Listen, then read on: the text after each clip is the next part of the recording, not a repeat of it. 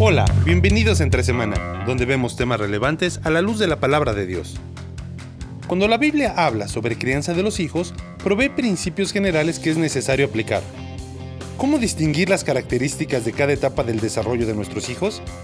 ¿Cómo aplicar los principios atemporales a las realidades particulares según la edad de ellos? Conversemos con Alex y Marcelos sobre la primera etapa de 0 a 5 años en nuestra serie Vaciando la Aljaba, aquí entre semana. Bienvenido a Entre Semana, una semana más, donde estamos hablando acerca de la crianza de los hijos, vaciando la aljaba. Es como hemos llamado la serie. Eh, ya, a ver, eh, eh, recapitulemos, ¿no? Hemos hablado hasta ahora, el primer episodio, con, nuestras esposas. invitadas especiales. Y eso era acerca de la transición violenta de eh, casados sin hijos a casados con hijos. Sí, y así como al soltero se le dice los casados, uy, espérate porque otra cosa es con guitarra, ¿no? Eh, los padres con hijos le dicen a los padres sin hijos, espérate que ahora cuando lleguen los hijos, por más que lo leas y te, anticipen, es un cambio brusco, ¿no? Sí, aunque mira, yo, yo, yo sí soy sincero, creo que hay, hay un elemento como de, em, eh, ¿viste esas compañías pirámides? Donde los multiniveles, cuando estás afuera todos hablan acerca de lo increíble que es, pero ya te metes y, se, se pone a quejar entre ellos lo malo que es la compañía. Em, a, veces me he sentido, eh, estando del otro lado, sin hijos, era como que todos me hacían propaganda lo increíble que era tener hijos y después estando adentro era como que, ah, ya. Ah, bienvenido al club, ahora nos vamos a quejar juntos. y más allá del, chiste, no, obviamente estamos, estamos hablando de que son una bendición.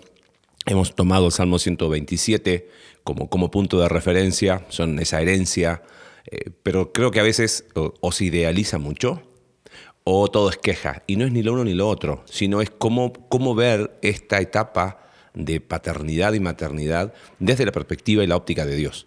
Y ahí es donde hay cosas que son reales, hay cosas que van en contra quizás de lo que hemos aprendido o de las, esas influencias que fueron las cosas que hablamos en el segundo episodio, ¿te acuerdas? Sí, sí. Esas influencias con las cuales llegamos a, enfrentar este desafío de, la crianza de hijos. Y, algo curioso, ¿no? Pensando en esa, esa misma figura de, aljaba. Una aljaba es un estorbo hasta que lo necesitas. Hmm. Eh, es una pesa extra, es una carga adicional, es una cosa que tienes que portarlo, tienes que llevarlo por aquí, por allá, lo tienes que cuidar. Hmm. Y en el momento que lo necesitas, ahí es donde dices, qué bueno que me lo traje. Sí.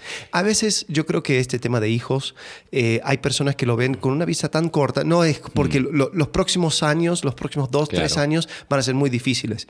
Y creo que nadie está negando eso. Pero a lo largo del tiempo, las cosas que Dios eh, puede revelarte a ti a través de, este proceso, las cosas que Dios te puede ir dando a través de, ese, esa crianza de hijos y, también el, hecho de ver cómo es que vas mandando tus hijos así como flechas en el mundo. Bueno, ahí está el punto, ¿eh? Sí. Sin llevar la analogía quizás más allá de lo que debería, eh, la aljaba no es el centro. Las flechas tampoco lo son quizás así como, como en un momento, como decías muy bien, ¿no? Es como, ¿qué hago con esto que, me pese y me molesta? Eh, hay, hay padres que hacen de sus flechas eh, el centro de todo y las flechas sirven para un propósito mayor. Creo que no tenemos que olvidarnos eso. Quizás de, un lado eh, tienes padres que se horrorizan y es como que todo es queja y ah, todo es mal. por otro lado hay padres que quizás hacen de sus flechas sus hijos el centro y todo gira en torno a ellos, todo, eh, eh, los, toda la vida orbita alrededor de sus hijos, ¿no? Y, eso es un peligro enorme, ¿no? Creo que eh, podríamos hablar horas y horas de, cómo matrimonios se han destruido, cómo vidas se han destruido y al final destruyen la vida de sus propios hijos porque les hacen creer una historia que no es, mm. que ellos son el centro del universo, que ellos son lo más importante del mundo y, Dios, eh, bien, gracias. ¿Viste? Es como que la gloria de Dios, eh, ah, sí, está bien, pero. Entonces, creo que aún en eso es poder eh, poner las cosas desde la óptica de Dios. Y bueno, y la idea hoy, hablamos el episodio pasado de las herramientas que tenemos. La antepasada acerca de los fundamentos, ¿no? El hecho de que esto no es simplemente creer, crear copias tuyas y, las herramientas, ¿no? Hablando acerca de el ejemplo, la relación, la comunicación y la corrección, ¿no? entonces creo que ya establecimos establecimos los, eh, las bases. Sí. ¿Y ahora? Ahora llegaron los hijos. bueno, la idea en los episodios que vienen es hablar de las etapas. Ahí podríamos... eh, hay muchos tipos de clasificaciones. ¿eh? Inclusive hay padres que clasifican de cero hasta el infinito y más allá, y para ellos dicen no hay etapas desde que empieza la Todo maternidad, claro, y la paternidad, esto no termina más. Pero sí hay, hay que distinguir etapas en el desarrollo ¿no? de, de los niños. Hay a- algunos que cuatro o cinco. Queremos ir por una clasificación conocida, eh, donde obviamente no eh, eh, se superponen los círculos, pero creo que podemos ir viendo algunas cosas. Sí, ¿no? y estos son características eh, generales. Sí, ¿no? generales. Eh, y, y- y si hacemos etapas, no es, no es como que, ah, no, ya cumpliste seis, ya ahora te tengo que En tratar de esta manera. claro. Y- no, pero, pero sí tenemos que reconocer de que hay diferentes formas Sí. eh, para tratar al niño de manera que podamos obtener la mayor efectividad en nuestro trabajo de crianza. Sí, y no nos olvidemos que el enfoque de nuestra serie tiene que ver primariamente o, o, eh, mayormente con lo espiritual. ¿no? Esta no es una charla de psicología del desarrollo, eh, no es una charla científica, va a haber elementos que agregan, pero primariamente tiene que ver con lo espiritual. Bueno, y la primera etapa eh, los, los estudiosos del comportamiento humano le llaman la etapa de la infancia, que va de 0 a 5 años, y es a donde nos queremos enfocar hoy, ¿no? Eh, ¿cómo, cómo quizás podríamos resumir eh, esa etapa de 0 a 5? Caos, dice alguno, ¿no? Caos, sí. Sí, bueno, es, es una etapa de cambio. Es una etapa de, de muchos ajustes. para todos, ¿no? Papá, mamá, eh, el niño. El niño entra eh, y es eh, tabula rasa, ¿no? Claro. No, no, no, no, no, tiene nada. Todo lo que, lo que recibe ahora es su nueva normalidad. Sí. Eh, entonces, tiene primero, o sea, un crecimiento eh, súper rápido. Sí. Eh, Es la etapa donde todo más- se va desarrollando. Eh, hay una, una cuestión social donde eh, también tengo, tengo estos cambios, Mm. eh, donde se- se- primero comienzo con mi mamá, después voy ampliando, es mi familia inmediata, y, y ya a los cinco años ya uno tiene, tiene eh, muchas conexiones con un montón de otras personas. Es, es, es mucho cambio social. Eh, En cinco años, o sea, de 0 a 5 pasan de ser donde su mundo es su mamá. bueno, y de repente el papá que por ahí aparece, si, es- si colabora o no colabora un poco más. Y después ya a los 4 o 5 años ya tiene sus amiguitos, ya algunos padres lo mandaron al pre, pre, pre, pre, kinder, ¿no? Este, ya, ya tienen los, los vecinos, ya, ya interactúa de una manera diferente. Entonces, en esta etapa hay, hay- casi va de 0 a 100, ¿no? eh, en, en- en muchas áreas, ¿no? Eh, aún empieza eh, el, el tema de, de hablar, el lenguaje. Entonces eh, puede empezar a interactuar de una manera diferente. Recuerdo muchos padres que se desesperan cuando sus hijos en los primeros meses, porque ay llora, porque no sabe hablar. Entonces eh, no es que necesariamente está, llorando porque está enfermo, sino porque no sabe hablar. Entonces a veces nosotros lo vemos como tan normal, pero el, aprendizaje de- de un idioma, de poder hablar, es un cambio increíble, ¿no? Y eso implica un montón de interacciones neuronales donde el desarrollo cerebral del niño es eh, casi exponencial, empieza a hacer conexiones y un montón de conexiones neuronales que sirven para toda la vida. Claro, ¿no? claro. Por eso esta etapa es tan importante. Es importante porque, porque establece, como dije, establece lo que es normal. Claro. De- después uno puede ir desaprendiendo. Sí. Eh, Cuesta. y, y definitivamente hay que hacerlo. Sí. Pero ¿cuán- ¿cuánto mejor ir haciendo ese trabajo difícil desde un comienzo de establecer para este niño lo que es normal y que ese normal vaya de acuerdo con lo que es correcto delante de los ojos de Dios? Permíteme irme por las ramas. Siempre me voy, te pido permiso y al final no- no- es casi simbólico, pero es que sabes que me quedé pensando en lo que dijiste recién. Porque hay padres que, sabiendo esta información de que esta etapa es clave en las conexiones neuronales, quieren enseñarle todo. Y es como que si lo hago bien ahora, eso es garantía de éxito después. Y no lo es, porque somos padres imperfectos, criando hijos imperfectos en un mundo imperfecto. Por lo tanto, no podemos esperar que por más que hagamos toda la chamba bien, eh, va a haber resultado garantizado. Quizás va a haber una mayor probabilidad de, pero de que nuestros hijos van a tener que desaprender cosas que nosotros les enseñamos, va a ser así, porque probablemente en algunos años más vamos a decir, oye, ¿cómo, cómo hice eso? ¿Cómo le enseñé eso a mi hijo? De que tus hijos van a necesitar terapia, eso ya dalo por hecho, ¿no? Podemos dar algunos teléfonos de algunos terapeutas muy buenos, pero es así. O sea, porque hay padres como que se obsesionan en esta edad y quieren enseñarles todo y que sean perfectos, Sí, y después o sea, la, la clase de desarrollo temprano, donde les expone a, a Sí. los, lo- los y son colores. buenas y, Sí, y ayudan. Pero yo creo que con, con que se establezca una base, eh, todo lo demás es, es alguna es añadidura, ¿no? Bueno, ¿cuál sería la base? Porque ese, ese es el último aspecto que nos Claro, falta, ¿no? Sí, la, la base es de que eh, hay una autoridad, Mm. de que el niño está bajo autoridad. Eh, ¿Dirías que esa quizás es la lección más importante desde el punto de vista espiritual? O sea, Sí. eh, hablaste de, de cambios físicos, hablamos de cambios eh, sociales, intelectuales, pero desde el punto de vista espiritual, quizás lo que acabas de mencionar sería la, la lección más importante, ¿no?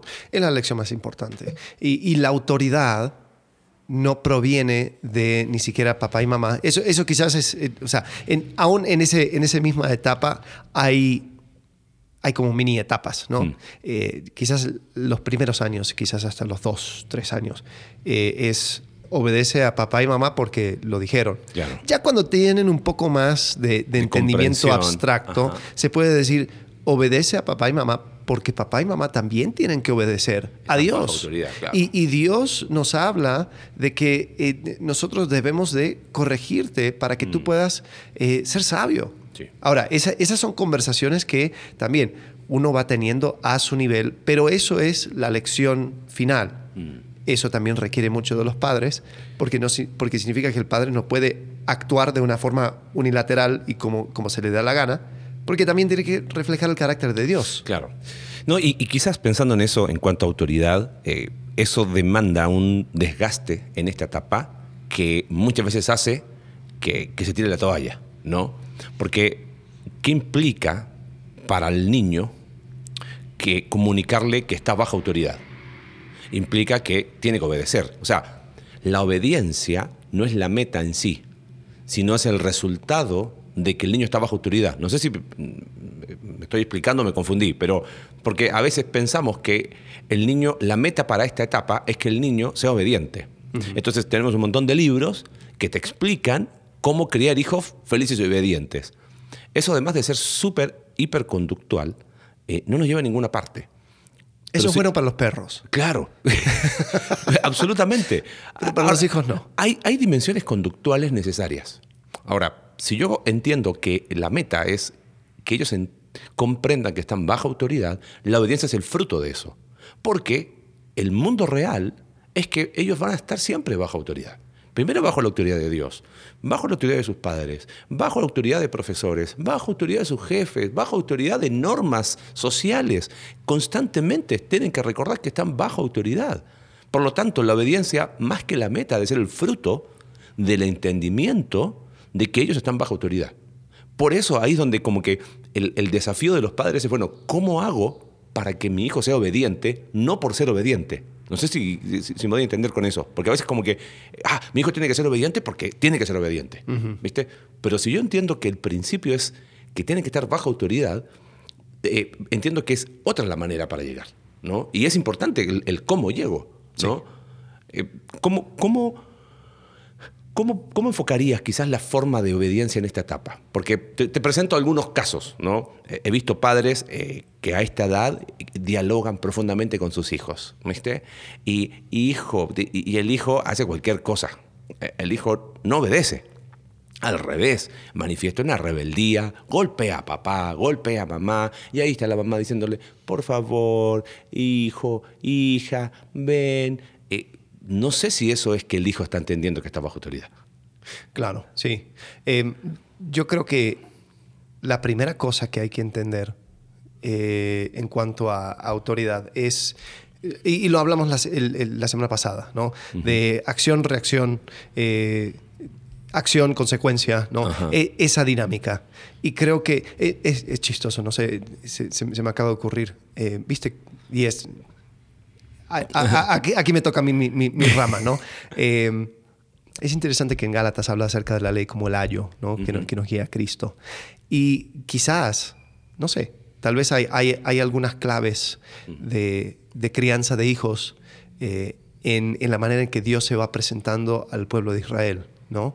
Eh, cuando se presenta Moisés, le habla y dándole confianza de que, hey, yo estoy contigo. Hmm. Eh, yo soy el que soy, hmm. tú te vas a enfrentar con cosas, y, pero yo, yo te voy a acompañar.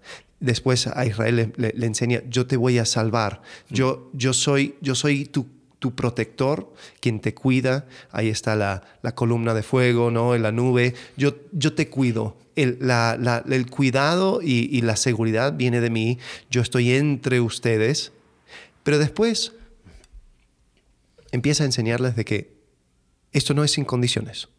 Les lleva a la montaña y les empieza a decir, mira, si tú quieres... Ahora, los hijos no tienen opción, pero, pero por lo menos a Israel le dice... La analogía está buenísima. sigue, sigue, sigue. Si, vas a estar en esta, en esta relación, esto viene con consecuencias mm. y con bendiciones.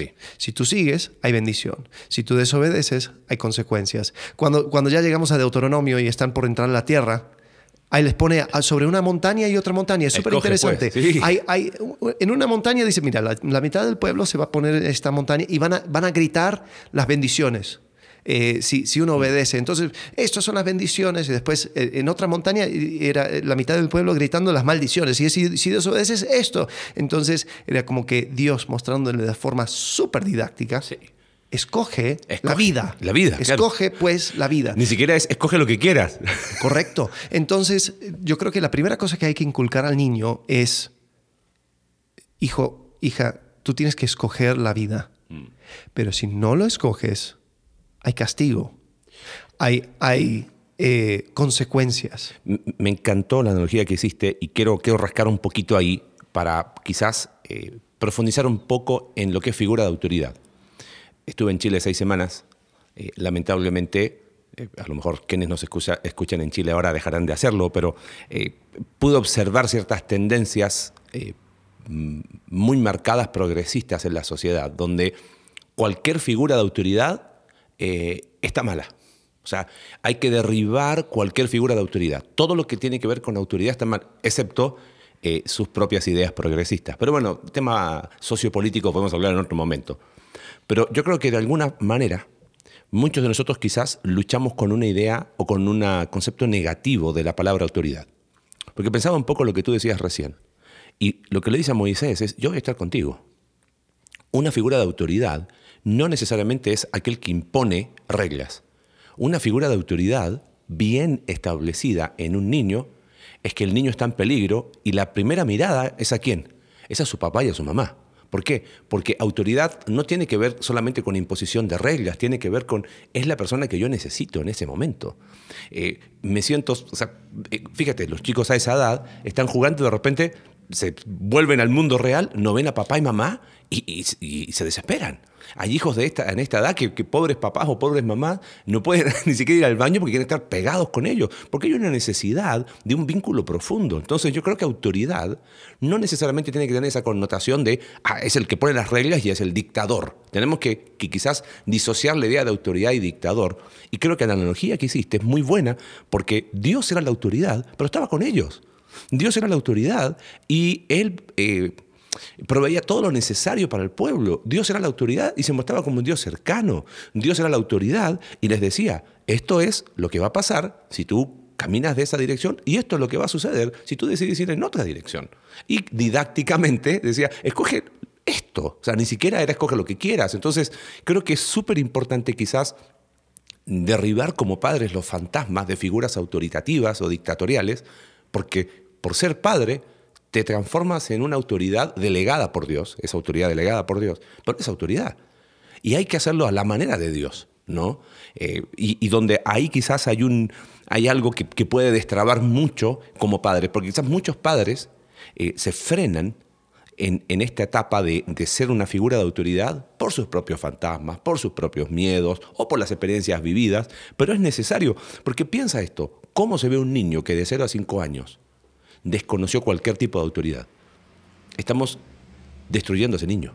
Estamos dañando a ese niño. Quizás padres, por no querer corregir al niño, por no dañarlo, le está haciendo un daño mayor, porque es el niño que a los siete años no respeta a profesores, es el niño que a los ocho años está haciendo bullying a sus compañeros, es el niño que pasa y arrolla con todos. ¿no? Eh, creo que ahí hay mucho para seguir rascando. Sí, y creo que en este concepto de autoridad, como bien dijiste, no, no, no, es, no es dictadura. Eh, el hijo, el niño, no puede tenerle miedo a su autoridad.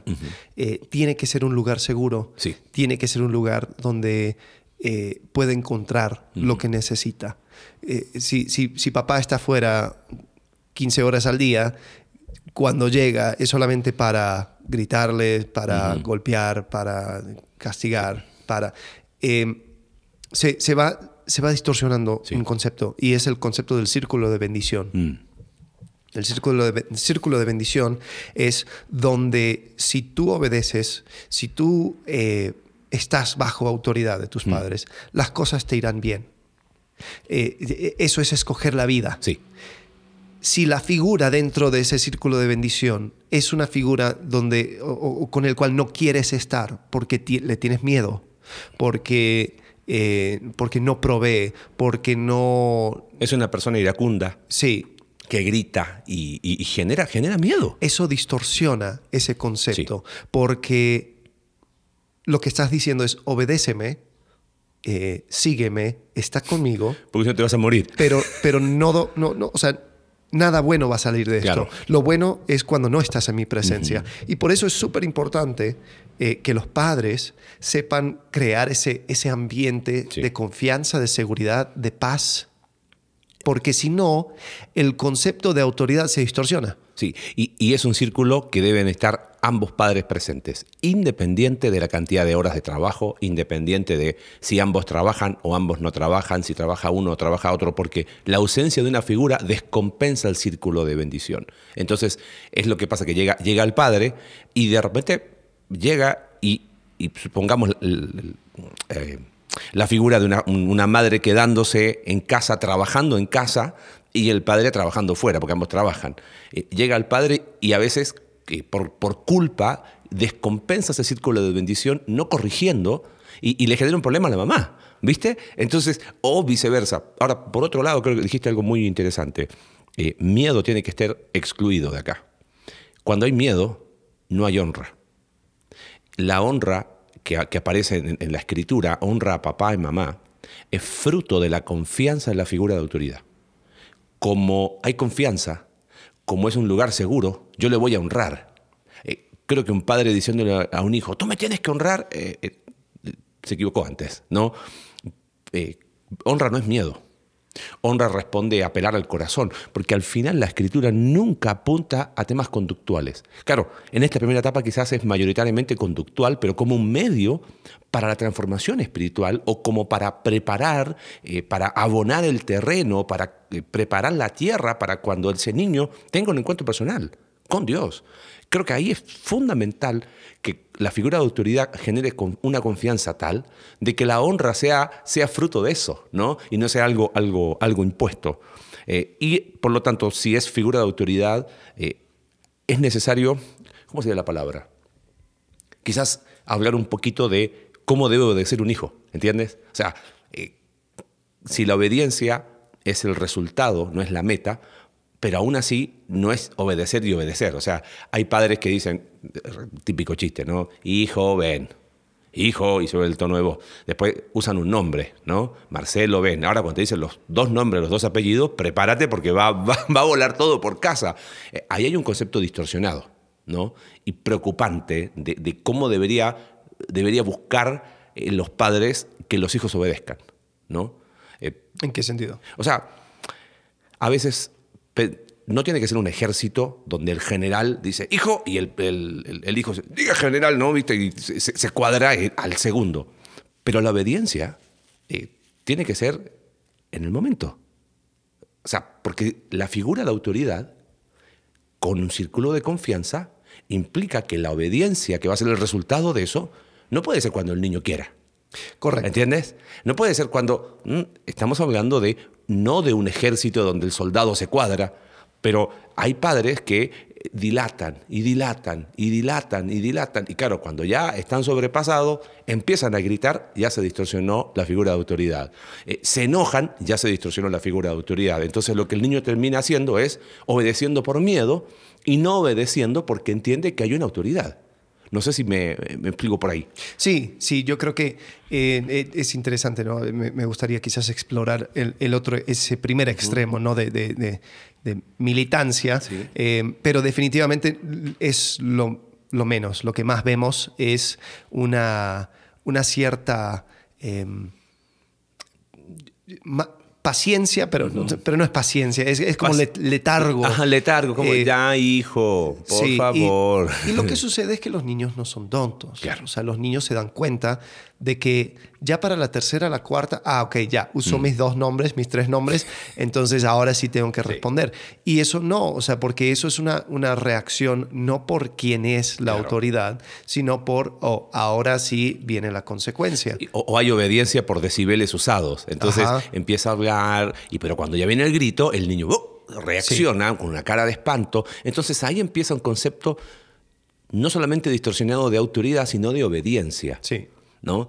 Eh, creo que la, la obediencia del hijo tiene que ser en el momento, pero por la figura de autoridad del padre que genera ese círculo de confianza.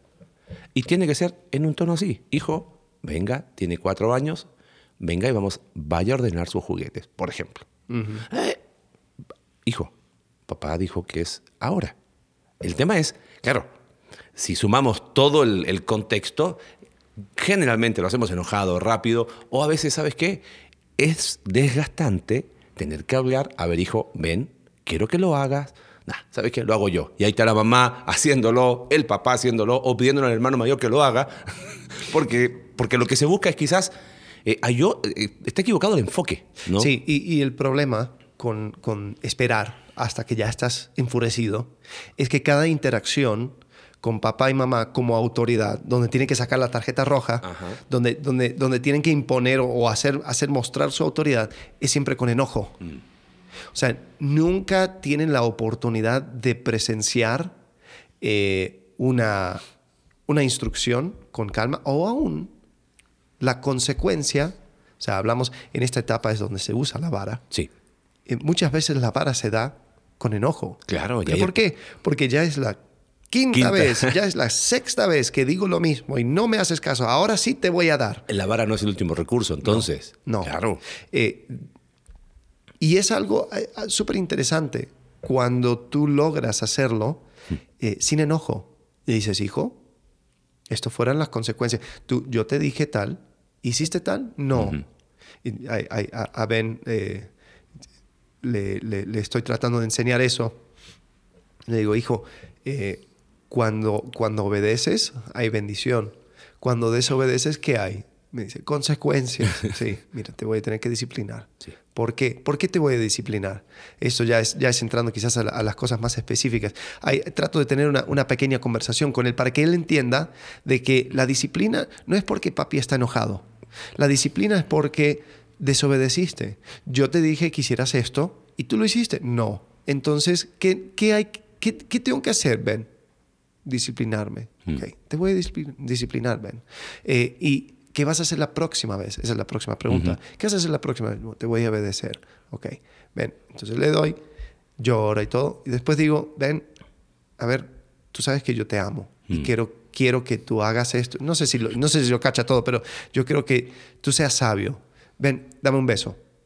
Entonces le pido que me dé un beso para, para, para que él eh, no esté manifestando rencor Claro. en su corazón. Si lo manifiesta, significa que no entendió la No, lección. exactamente. Entonces tenemos que continuar ahí. Uf, si, si te contara historias de eso, pero lo, qué bueno que lo, conceptu- lo conceptualizaste con un ejemplo. Y creo que si podemos quedarnos con esto, eh, quienes nos escuchan, quédate con esto, esto quizás es la, la parte más importante de esta etapa, porque pensando un poco en lo que contaste recién, eh, hacerlo demanda consistencia. Eh, no depende de mi estado anímico. O sea, es llegar a la convicción de que voy a enseñarle a mis hijos ciertos principios en una relación de confianza y amorosa. Eh, pero estás haciendo algo más profundo todavía, porque les está, le estás enseñando el Evangelio antes de que lo puedan creer. Estás sembrando en ellos los principios del Evangelio, porque el Evangelio habla de que estamos bajo autoridad y que nosotros quebrantamos esa autoridad y que por quebrantar esa autoridad tenemos consecuencias espirituales profundas. Bueno, de alguna manera, en esta etapa, la corrección es un microcosmos de lo que es el Evangelio. Hay una autoridad, sí, delegada por Dios, que no quiere destruirte, pero te tienes que hacer cargo de tus consecuencias, va a haber y podemos mantener una relación sobre la base de la confianza y el amor. Entonces, de alguna forma, eh, tú estás haciendo un acto de fe como padre, ¿no? En saber y creer y confiar en Dios, que lo que tú estás haciendo eh, lo está preparando para. No es una modificación conductual, simplemente es sembrar en el corazón eh, los principios esenciales del Evangelio. Y eso implica un acto de fe de los padres. Yo creo que ahí hay algo, eh, de forma muy personal, en algún momento tuvimos una, crisis como, como, como padres, sobre todo Cindy estaba, Marcela tenía tres años y era como, ¿qué hacemos con nuestra hija? ¿Viste? Y, Cindy pidiendo consejo, vimos en Argentina en ese tiempo, la mujer que, habló con ella le dijo, es que lo que pasa es que esto al final es un acto de fe. Porque como no hay resultado garantizado, yo creo en Dios sobre lo que Él enseña para, para mí como padre en cuanto a la corrección, sabiendo que eso lo prepara para cuando se encuentre con Dios. Entonces, el acto de fe de los padres, quizás muchos padres se traban en la corrección en esta etapa, quizás porque no hay fe en eso. Y por otro lado, es el beneficio para el hijo, ¿por qué? Porque al preparar ese corazón, no, hay, hay eh, consistencia entre el mensaje del Evangelio que va a entender con lo que ha vivido hasta ahora.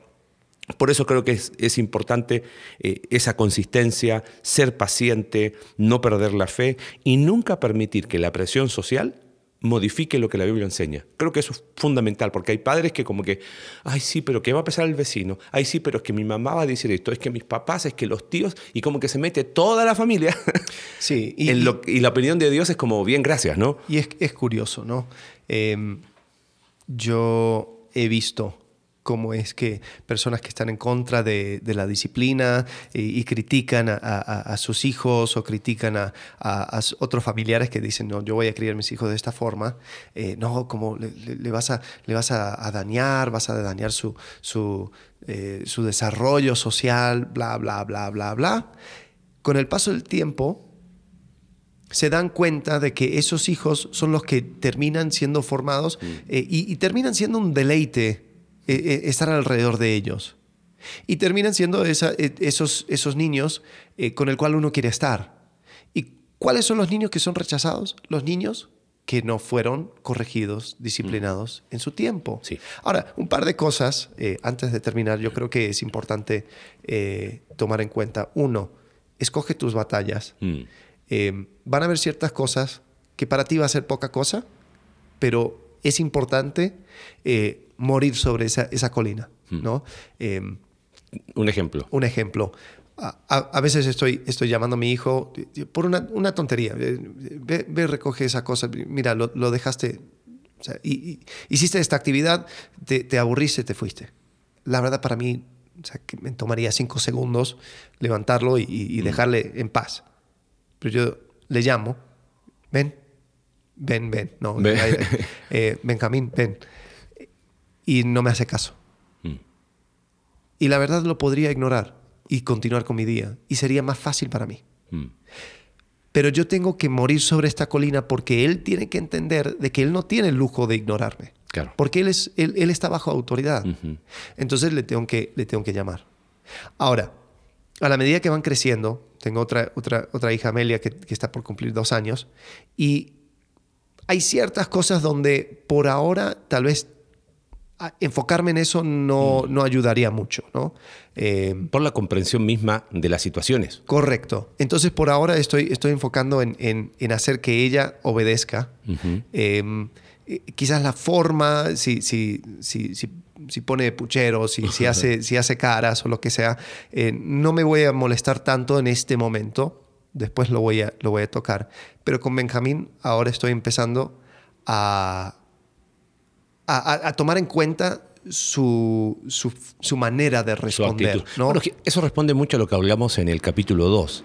Apunta siempre al corazón. Sí. Creo que ahí está la clave. Cuando nosotros tenemos presente siempre que el corazón es la clave, eh, no es ordena tu cuarto por ordenar tu cuarto. A lo mejor lo hizo quizás eh, padres o madres que son súper exigentes, vienen y, ven al, o sea, observan a su hijo de 4 o 5 años que ordenó con los recursos que tiene un niño de 4 o 5 años, ¿viste? Pero la mamá viene y corrige, porque claro, poco menos quiere que limpie con, cloro y desinfecte, ¿viste? Con, lo que sea. Eh, el punto es, eh, ¿ordenar por ordenar? ¿O es simplemente ir enseñándole que tienen que hacerse cargo de sus cosas y lo que debo enfocarme es el corazón. Si hubo una mala actitud cuando lo hicieron, por más que hayan limpiado perfecto, lo hicieron con una pésima actitud, hay un problema. Entonces, creo que nunca tenemos que olvidar eso, es el corazón y estar pendiente de eso y quizás ahí es donde, como dijiste tú, esa es la batalla que tengo que elegir, es la batalla del corazón. Sí, y, vuelvo a decir, van a haber cosas donde dices, ah, pero la verdad me, me cansa más eh, tener que enforzar esta regla, que, pero es, es importante, porque dices, e, esto no puede ser una batalla que vas a perder. Em, y, esto va conectado con la, segunda cosa. Ten personas, mm. dale permiso a personas a tu alrededor mm. que puedan hablar a esos asuntos, amigos, familiares. A veces el, el crianza de hijos es, como, es como la salud, ¿no? O sea, nadie quiere... Son, son pocas las personas que pueden decir, hey, aumentaste un par de kilitos, ¿eh? Claro. Eh, pues, eh, eso es un tema que no se habla. ¿Y tú? y, nadie quiere hablar acerca de, uh, está, es un desastre tu hijita. Mm. Eh, es, la verdad, creo que se te fue la... O sea, no, sí. no, no, estás haciendo lo que deberías hacer. Pero todos lo comentan después, ¿no? Cuando ya es tarde. Sí, no, no, no. Cuando ya no estás en la presencia de la persona. Eso se llama chisme. ¿Viste el hijo de tal? Uy, uy, uy. Entonces, eh, es importante abrir la puerta y decir, oye, mira, como mm. una persona de confianza, te quiero dar permiso a que me digas, a que me, me, me adviertes, a que me digas lo que ves. Porque, ¿sabes? Es muy fácil dejar cosas. Mm. y, y, y no te voy a mentir, esto, esto es cansado. Y muchas veces uno, uno solamente quiere su propia paz mental. Mm. Nada más. Entonces, mira, le llamo tres, cuatro veces, ya, ya mm. está, que haga lo que quiera. Y ya, punto. Sí. Em, sucedió, un, viajé a la casa de mis padres y, un momento mi, papá me, habló y me dijo, oye, me doy cuenta que estás, haciendo algo flojo con tu hijo eh, porque no, no está respondiendo. Y, creo que uno a veces se cree la mentira. Mm. De que, es que el niño no entiende, es que así es esto, ¿no? Está cansado, ¿viste? Los padres que tiene sueño. Cuando un padre empieza a justificar todo de sus hijos, hay un problema ahí enorme. Tiene sueño, ¿no? Es que los días con sol lo ponen así. No es que los días de luna llena también. No es que cuando baja la temperatura también se pone mal. tiene gases. Claro, que. Em, y, uno, uno va creando una narrativa en su propia cabeza que va explicando todo el comportamiento del niño. Y para mm. ti se te hace normal. Pero si tú no tienes personas a tu alrededor que pueden hablar de, oye, se me hace que se te está, se te está aflojando un poco la mano. Y, es curioso, en esos días dijimos, bueno, sí, tienes razón. Vamos a, hacer, vamos a enfocarnos más en esto. En dos días, ya como que, como que ya, ya, había, ya, ya había mejor respuesta. Eh, es, esos ajustes sí se pueden hacer. Totalmente. Eh, uno, uno a veces cree la mentira de que, bueno, así va a ser, así es mi hijo, así es mi hija. No, así es porque tú no estás siendo consistente en dar esa figura de autoridad y en exigir obediencia, en, en ese sentido, a la primera, sin excusas, sin demora, sin dar largas, sin puchero. Hmm. Y creo que eso es importante. Pero eso se va a dar cuando tú puedes tener personas a tu alrededor que te pueden también advertir.